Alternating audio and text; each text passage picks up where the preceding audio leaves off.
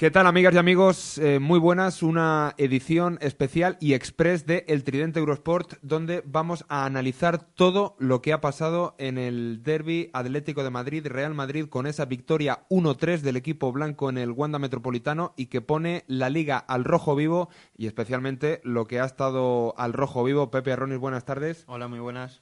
Y Samu García, muy buenas. Buenas, ¿qué tal? Pues como decimos, lo que ha estado al rojo vivo ha sido el VAR y el arbitraje de Estrada Fernández, que es de lo que más se ha hablado, no vamos a decir antes, pero sí durante y especialmente después de este partido. Pepe. Sí, hola, muy buenas. Eh, VAR totalmente, o sea, absoluto protagonismo de protagonista del partido y yo creo que al final ninguno de los dos equipos ha terminado contento con, con el VAR porque hay como una falta de una línea continua porque unas veces sacan la línea del fuera de juego, otras veces no. Entonces no queda muy claro. Yo creo que ninguno de los otros equipos ha terminado contento. Porque, Samu, antes de escuchar tu opinión, pues es bueno que analizamos las eh, jugadas, esas decisiones que ha tomado el VAR. Con el gol del empate 1-1 del Atlético de Madrid, obra de Grisman, lo que ha ido a ver el, la asistencia, ¿no? el videoarbitraje, ha sido ese posible fuera de juego de Grisman, pero no la falta que parece, ha sido clara de Correa eh, sobre Vinicius. Eh, más tarde, el penalti de José María Jiménez eh, sobre el propio Vinicius, que empezaba la acción fuera del área y que, bueno, pues con el reglamento a la mano podemos establecer que ese arrastre no se debería decretar como penalti, pero especialmente, y cuando más igualado estaba el partido, ese fuera de juego, este sí, ajustadísimo, de Álvaro Morata, que hubiera supuesto la igualada en ese momento para el Atlético de Madrid. Samu. Sí, creo que con el, con el VAR el, problema que está viendo es que no, no están siguiendo los árbitros un, un, criterio. Hablábamos, por ir en orden con las jugadas, el, gol del Atlético, el de Griezmann, de una posible falta de Correa en el origen, pero no lo han revisado. Han revisado el fuera de juego, pero es que hace no sé si fueron tres, cuatro jornadas, hay un Atlético de Madrid Levante en el que al Atlético de Madrid le anulan un gol por una jugada similar, rebobinan, se van 30 segundos atrás y una falta de, de Rodrigo, un jugador del Levante lo consideran falta, anulan el gol al, al Atlético de Madrid, como te digo. Y en el fuera de juego, pues si vemos en la televisión mil tomas y seguimos teniendo dudas, al final es muy difícil. Lo que no me parece de recibo es que en el gol en el, en el gol de Griezmann, que sí que se ha revisado el fuera de juego, han sacado la línea. Yo interpreto que la sacan porque consideran que han acertado. Y en el segundo gol en el que ha habido polémica, ha sido el de Morata, no hemos visto línea. Entonces, ¿cómo interpretamos esto?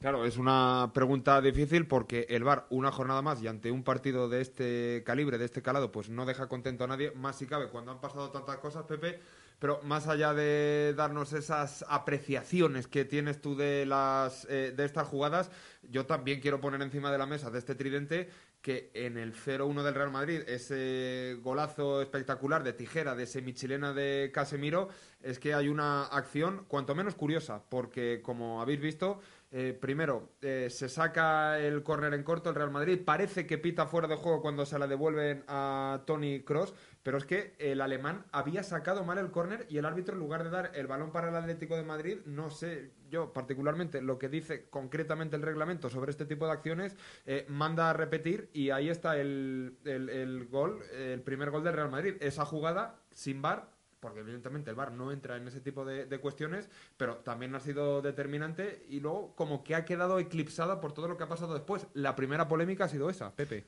Sí, sí, exacto, lo que tú dices. Al final, con todas las polémicas que ha habido posteriormente, esa jugada ha pasado un poco desapercibida y se ha quedado un poco en el tintero. Yo es que tampoco lo he visto muy, muy claro. Al principio, exactamente, el linier parece que señalaba fuera de juego, no había por ningún lado y después el árbitro ha mandado a repetir el, el córner y parece que no. O sea, al final ha sido gol, ha sido el 1-0 y remontar después un partido muy complicado. Pero eso, al final, con tanta polémica, pasa un poco desapercibida y no sabría explicar lo que, la, la, jugada. Bueno, en cualquier caso, insistimos, ha sido un derby, un Atlético de Madrid-Real Madrid, un 1-3, en el cual el Real Madrid, arbitraje al margen, porque Estrada Fernández, el catalán, el árbitro catalán, lo ha tenido francamente difícil. Eh, pero sí podemos decir que el equipo de Solari, eh, lo que es fútbol, lo que es eh, juego puro, ha sido al menos superior al Atlético de Madrid. Samu.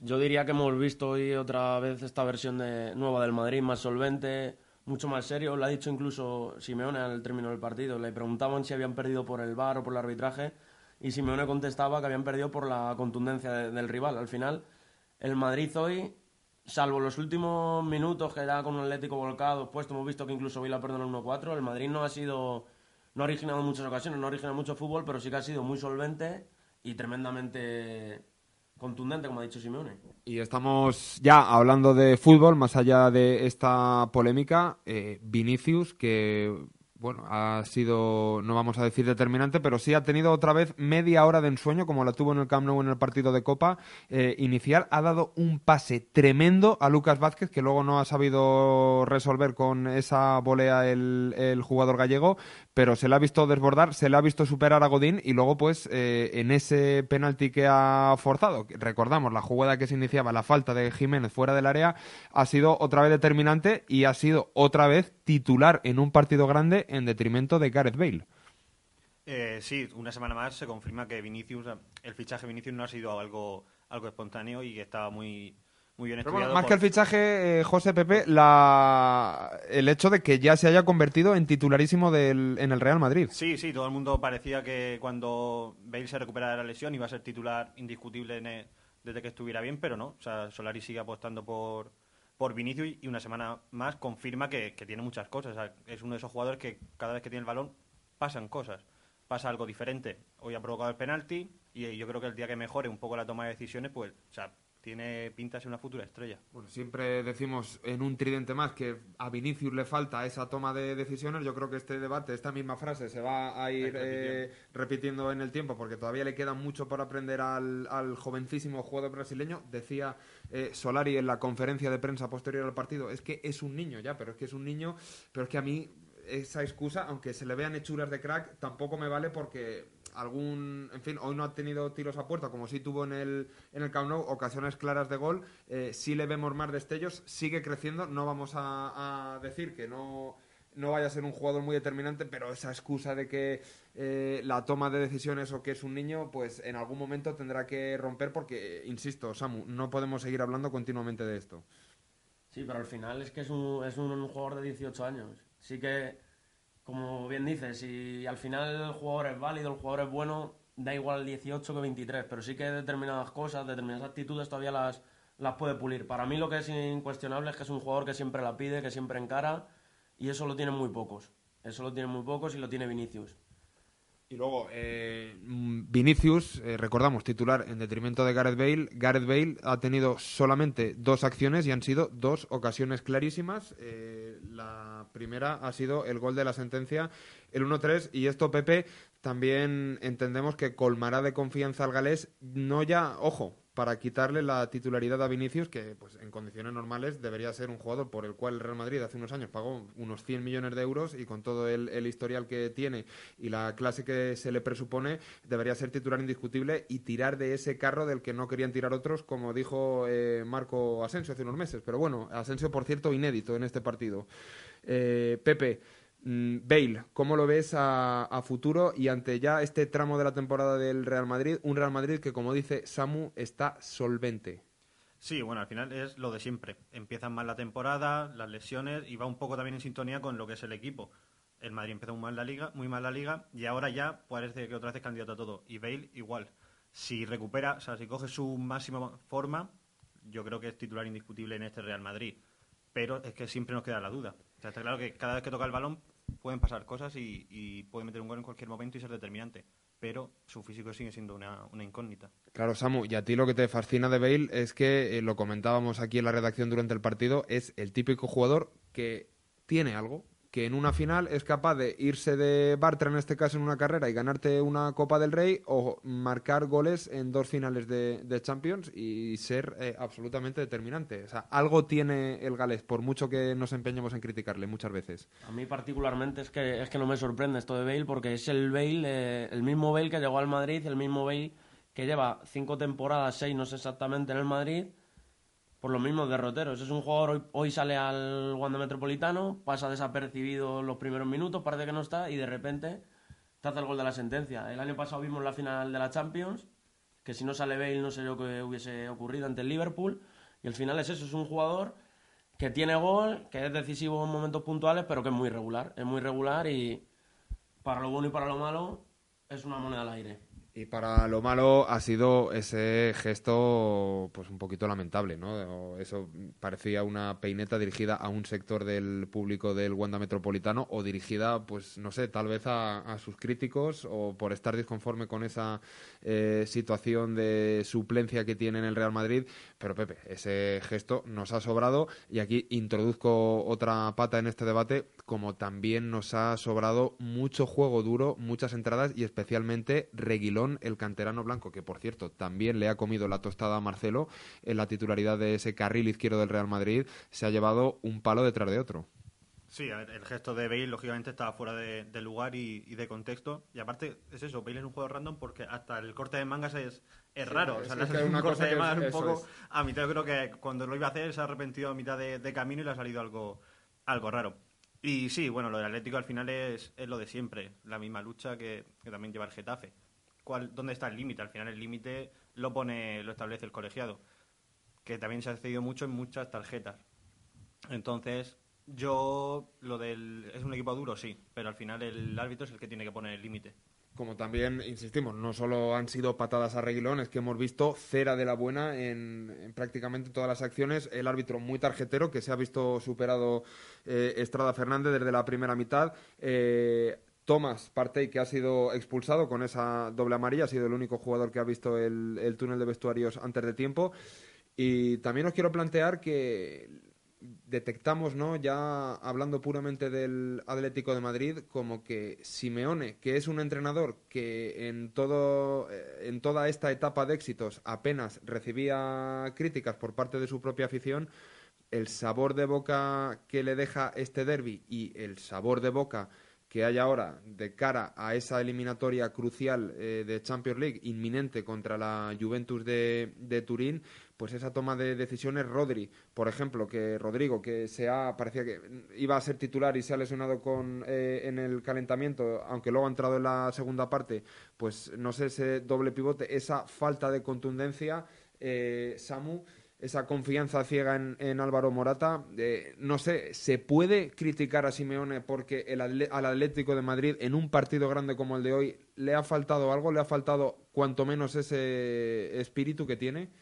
Creo que, sí, que el Atlético de Madrid quizá hoy no ha sido fiel a sí mismo y hablabas de Rodrigo y creo que para ser fiel a sí mismo el Atlético Madrid tiene que jugar a lo que sabe, a lo suyo y hoy hemos visto una versión más ofensiva, sobre todo por, por nombres en el once, estaba Lemar, estaba Correa, dos delanteros. Lemar muy poquito, ¿eh? Nos ha... Muy poquito. Lemar muy poquito, una de las, de las decepciones de lo que va de temporada. En contrapartida con Rodrigo, Rodrigo está siendo fundamental en el centro del campo, pero Lemar, Lemar desaparecido. Ahora hablabas de Morata, es que al final Morata es un fichaje de Simeone. Ha traído a Simeone, ha apostado por él y va a tener que ponerlo y va a morir, morir con él. Y sí que quiero apuntar que la eliminatoria con la Juventus parece que va a ser clave en la temporada Atlético. La final del Wanda Metropolitano, eliminados de Copa, con la liga ya muy complicada, creo que se le va a medir mucho al Atlético y en particular a Simeone por lo que pasa en esa eliminatoria. En una liga precisamente que con esta victoria del Real Madrid los blancos recuperan la segunda plaza, meten presión al Fútbol Club Barcelona antes de ese partido en, San Mamés. Eh, pero, Pepe, más allá de lo que pase en, San Mamés, eh, ¿hay liga? Eh, yo creo que sí. Yo creo que hay liga. Falta, tenemos otro clásico en el Bernabéu hay que jugarlo, está a cinco puntos ahora, falta de lo que pase mañana. Y bueno, parece una obviedad, y... pero es que al Madrid nunca le puede dar por muerto. Porque históricamente, te despistas un momento y ya lo tienes detrás, comienza la presión, eh, vuelve otra vez la, la, fase final de la Champions y poco a poco se va haciendo una bola que cuando te das cuenta pues eso, al final el Madrid está luchando por todo. A mí es que me da la sensación de que el Real Madrid efectivamente, Samu, te compro eso que has dicho de que estamos viendo una versión mucho más solvente, especialmente desde eh, la victoria contra el Sevilla hace unas jornadas, pero de la misma forma que está convenciendo, también creo que sigue siendo capaz de, en la típica salida aparentemente fácil ya en el tramo final de la liga, y si va pasando rondas de Champions League ya antes de antes o durante de unos hipotéticos cuartos o unas eventuales semifinales, pues es muy capaz de no a lo mejor tirar la liga, pero sí dejarse algunos puntos importantes y aún así yo sigo viendo al Barça que también está dejando dudas en este tramo de temporada con un colchón más que suficiente, Samu. No sé cómo lo ves tú eso de si hay liga o el Barça lo tiene prácticamente hecho. Yo creo que sí que hay liga, pero que la liga solo puede perderla al Barça. Es decir, a, partir de esta jornada con 8 puntos más el gol a verás, no lo olvidemos, ganó 5-1 en el Camp. Estamos ya en la segunda vuelta y me parece que el único equipo que puede perder la liga es el Barça. Ahora, que mañana a lo mejor se deje algún punto en San Mamés, en peores cosas ha creído el Madrid, en peores ligas. Se podría poner a 5 o 6 puntos, porque no? La temporada muy larga, entran también en juego la Champions, la Copa del Rey, pero creo que el que la liga solo, como te digo, la puede perder el Barça y que el reto del Madrid, como decías, es ser regular. Parece que ahora está siendo regular, venía de dar bastantes bandazos durante toda la temporada, ahora han encadenado buenos resultados, mejor juego y veremos si mantiene esta regularidad, sobre todo ya te digo cuando entre en Liza, otra en la Copa del Rey, la Champions, muchos partidos y ese va a ser el reto del Madrid.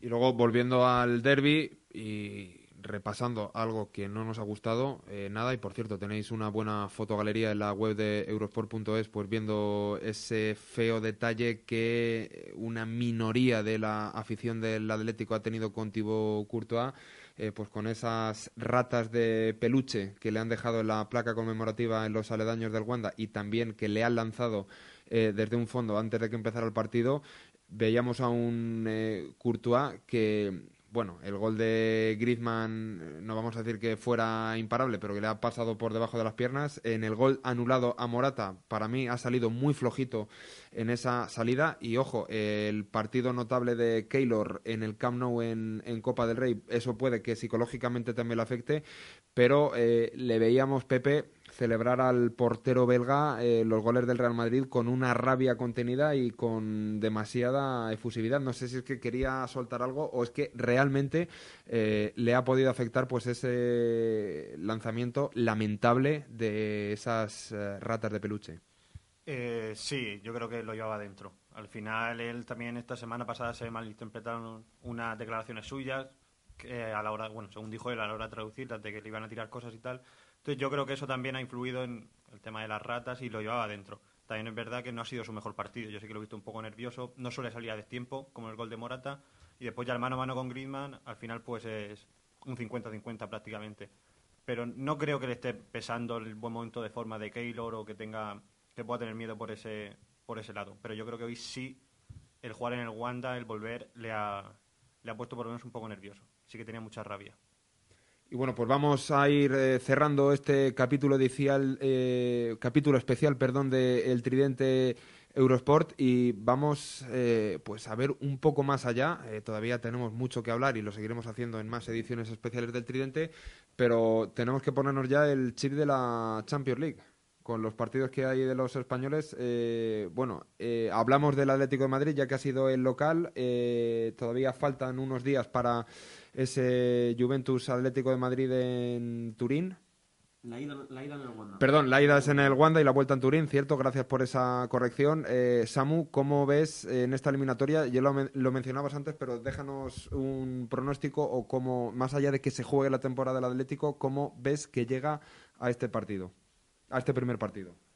Yo lo que sí que pienso a bote pronto de que salió el sorteo que tuvo muy mala suerte el Atlético Madrid. Para mí la Juventus es claramente uno de, los favoritos. Es un equipo que en los últimos años ha estado siempre en las rondas finales. Le hemos visto la eliminatoria polémica el año pasado con el Real Madrid, incluso la final de Cardiff, y que ha sumado a todo eso a Cristiano Ronaldo. Entonces me parece un equipo preparado para ganar la Champions. Ahora, igual que te digo que el Atlético de Madrid ha tenido mala suerte, creo que a la Juventus no le habrá gustado nada, nada el rival. Creo que va a ser una eliminatoria marcada por la, por la igualdad y por los detalles. Y Pepe, eh, Ajax eh, Real Madrid, esta vuelta sí que se disputará más adelante en el Santiago Bernabéu, el Real Madrid que llega evidentemente, y ya no es porque el Ajax parezca un rival más asequible que otros, que el PSG que tuvo el año pasado en esta ronda sin ir más lejos, pero fuera cual fuera el, rival del Real Madrid en esta primera eliminatoria de Champions League, sí que parece que llega eh, en el mejor momento de la temporada. ¿Quién se lo iba a decir al equipo blanco hace unos meses que llegaría en este estado de forma, o más que estado de forma, estado de optimismo? Sí, la verdad que esta temporada pinta muy negra. Yo creo que de todas las que de las últimas pasadas, en muchas ha tirado la liga un o sea, siempre en Navidad y tal, pero este año pintaba mucho peor porque no había un líder. Ahora llega la Champions, Sergio Ramos está otra vez en forma, está, yo creo que a tope, Modric, Pintus, es una parte muy importante del Real Madrid y yo creo que el, Real Madrid siempre es favorito en sus eliminatorias, es el coco, al que nadie quiere. Pues nos quedamos con este pronóstico. José Arronis, Pepe Arronis, muchas gracias. Samu García, que ya se está convirtiendo en un habitual, en un titular de este Tridente Eurosport y también saludos de quien nos habla, eh, Adrián García Roca. Seguiremos contando más fútbol porque eso es lo que nos gusta, eso es lo que tratamos de hablar más que de polémicas y del bar. Pero bueno, eh, os esperamos en un nuevo capítulo de El Tridente Eurosport que por cierto, eh, está muy bien recordarlo, podéis escucharlo, por supuesto, en la web de eurosport.es y también en las plataformas de audio de Evox, Spotify y iTunes. Así que os esperamos hasta la próxima. Un abrazo.